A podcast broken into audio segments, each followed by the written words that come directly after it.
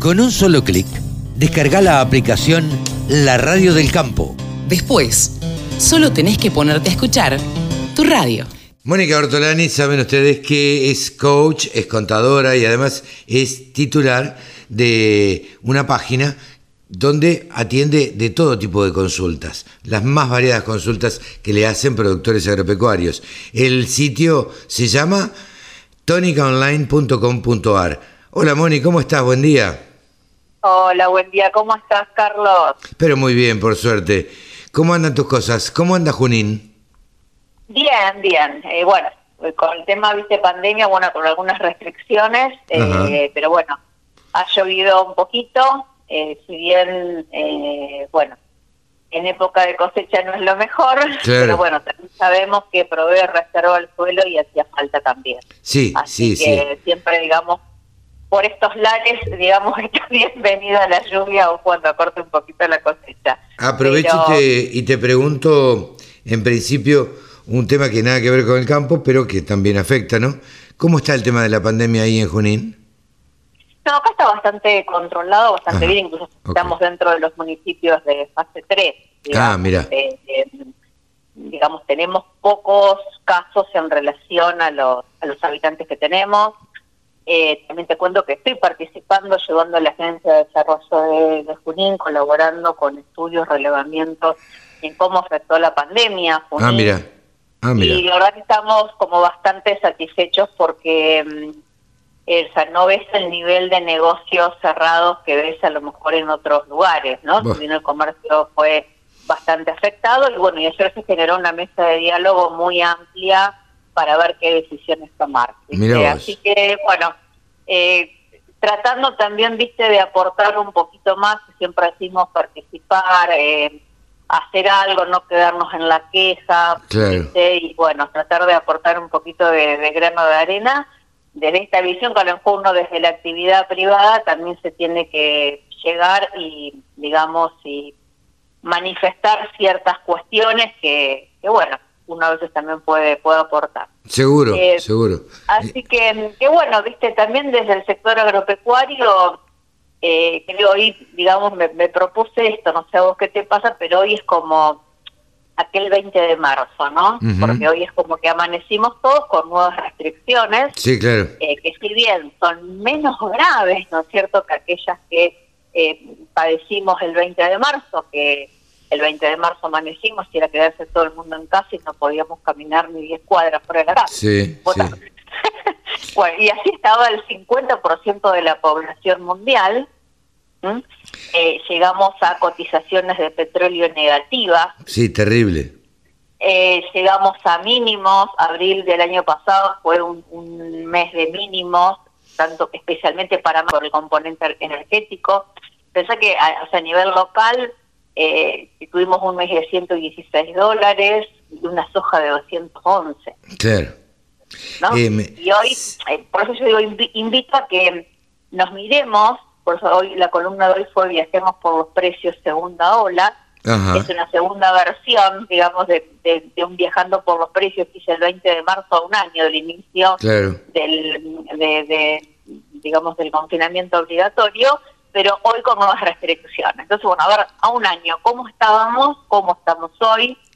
Y bueno, hoy tenemos un disponible de la soja en 329 dólares, un maíz a 209 Ujú. dólares, que es de 210, Sí, que, sí. que, bueno, está por, por encima de los de, de esos 140 que estaba eh, en aquellos en aquellos momentos, ¿no? Y el trigo con un poquito menos que estaba a 200 dólares. Entonces, Sí. digamos, si vos mirás para atrás, y vos me podrás decir, pero Mónica, ¿y el dólar MEP, los dólares de aquel, Sí. la época, no son los mismos que los de ahora? Y aún haciendo las conversiones, esto después lo van a poder, lo pueden ver en, la columna, eh, pero aún haciendo las conversiones en trigo, eh, o sea, haciéndolo con dólar MEP, en trigo estamos más o menos en 139 dólares, estamos casi igual que el año pasado. Eh, un, el maíz, en lugar de 97 dólares, hoy estaría en 131 dólares, dólares MEP, o sea Claro. que son 34 dólares más que el año pasado, o sea, un 36% más en porcentaje. Y la soja es la que se lleva, digamos, los mayores laureles, Eh, el año pasado estaba a 148 dólares y hoy lo tenemos a 209 dólares eh, net. Claro. 61 dólares más. Sí, sí, más, sí. Un 41%. O sea que...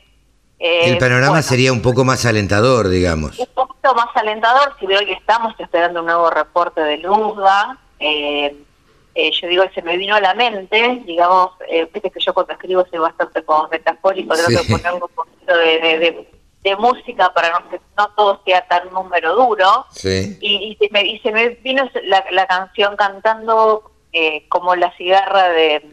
De Eh, de... eh, cantando como la cigarra de eh, la negra Sosa. La Negra ¿no? Sosa, sí. Eh, después de un año bajo la tierra, Claro.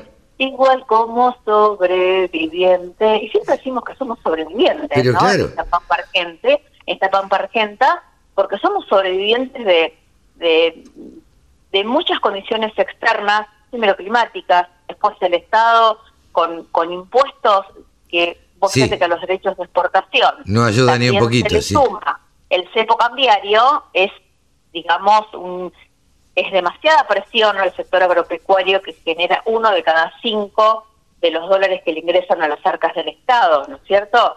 Sí, Y, sí, sí.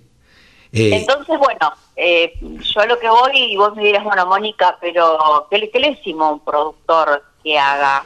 ¿No? Porque vos decís, bueno, viene un nuevo reporte de luz, ¿qué va a pasar? O sea, el, el futuro no lo puede predecir nadie. Y nunca nos olvidemos que, que están los fondos especulativos, que toman ganancias, que van, que Sí. vienen.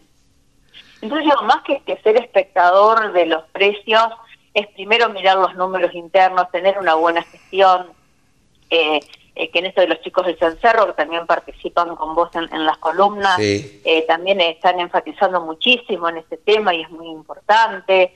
Eh, y, y una vez que vos sabés cuáles son tus tus vol- tu, tu precio de indiferencia, eh, también mirar, yo digo, tenés que mirar con tu flujo de claro. De acá a los 180 días, cu- ¿cuál es tu flujo? ¿Cuántos son los granos? ¿Cuántos granos vas a tener que vender para honrar todos esos compromisos? Sí, sí, y sí. tenés mejor relación insumo-producto, lo mismo si estás pensando en una inversión o transformarlo en insumos, aprovechando los buenos, eh, por ahí, precios de pre-campaña que voy a estar lanzando en la mayoría de los proveedores de insumos y ante una inflación. Eh, que, que el dólar va a quedar más o menos, teóricamente va a quedar más o menos quito. Sabemos que este gobierno no es de hacer grandes devaluaciones eh, eh, significativas, digamos, de, de un momento para el otro. Eh, pero bueno, ¿cómo lo podés convertir en activos más dolarizados, como los insumos?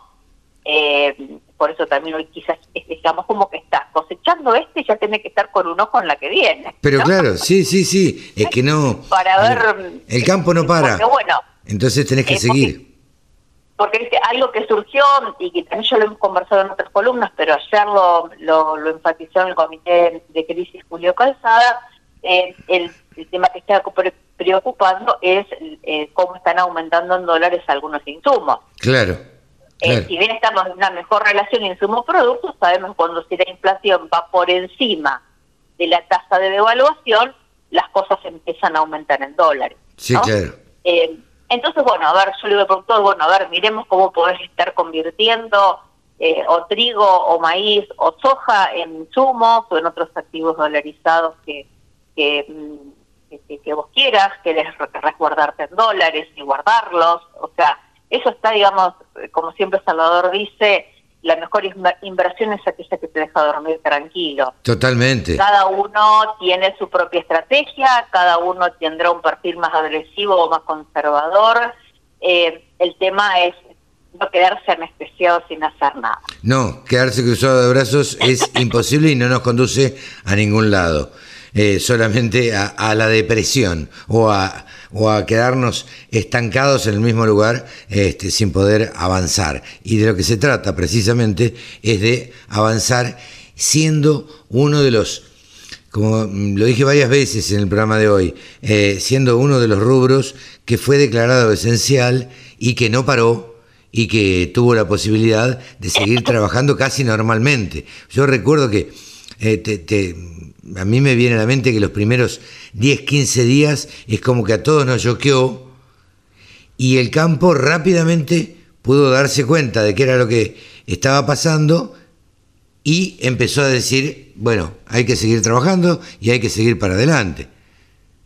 Sí, sí, aparte no puede matar, no puede parar y digo, genera lo que al mundo le preocupa, que es la alimentación. Totalmente, sí. Entonces, eh, producimos lo que al mundo le preocupa, producimos lo que las personas eh, queremos, le damos hoy más, más importancia a alimentarnos mejor. Eh, igualmente hay toda una tarea elefantiásica para hacer. Totalmente. Porque también sabemos que hay una, una campaña, mm, digamos, bastante en contra de lo que es la, la carne, eh, la proteína animal. Eh, entonces, bueno, también hay mucho por hacer para informar a la sociedad. Sí, creo que, hay mucho para transmitir en ese, en ese sentido. Hay mucho para hacer, para seguir andando, para continuar este viaje por los precios. Lo importante es que cada uno elija cómo va a seguir, cómo va a elegir ese modo, como como dice hasta como dice esta esta canción, ¿no? Claro. Para por dónde seguir y elegir el modo. Entonces, bueno, invitarlos a que elijan cómo van a seguir, que eso sí dependen de, cada uno de los productores y de la cadena, eh, cuál va a ser su modo, y siempre que piensen que son las personas las que las que las que deciden, no las que las que transforman, y eso es un poco lo que también desde Tónica hacemos, eh, no solamente desde lo, financiero, desde las agrofinanzas, sino también trabajamos mucho sobre las personas, con los estados de ánimo, las emociones, los vínculos de los equipos eh, que son los que bueno van a transformar la, realidad, porque somos las personas las generadoras de cambio. Totalmente. Moni, muchísimas gracias y hasta dentro de 15 días. Muchísimas gracias, Carlos. Gracias por tu llamado de tiempo. Mónica Ortolani, titular de tónicaonline.com.ar, aquí en los micrófonos de la Radio del Campo. La Radio del Campo. La mejor información del agro con la mejor música las 24 horas.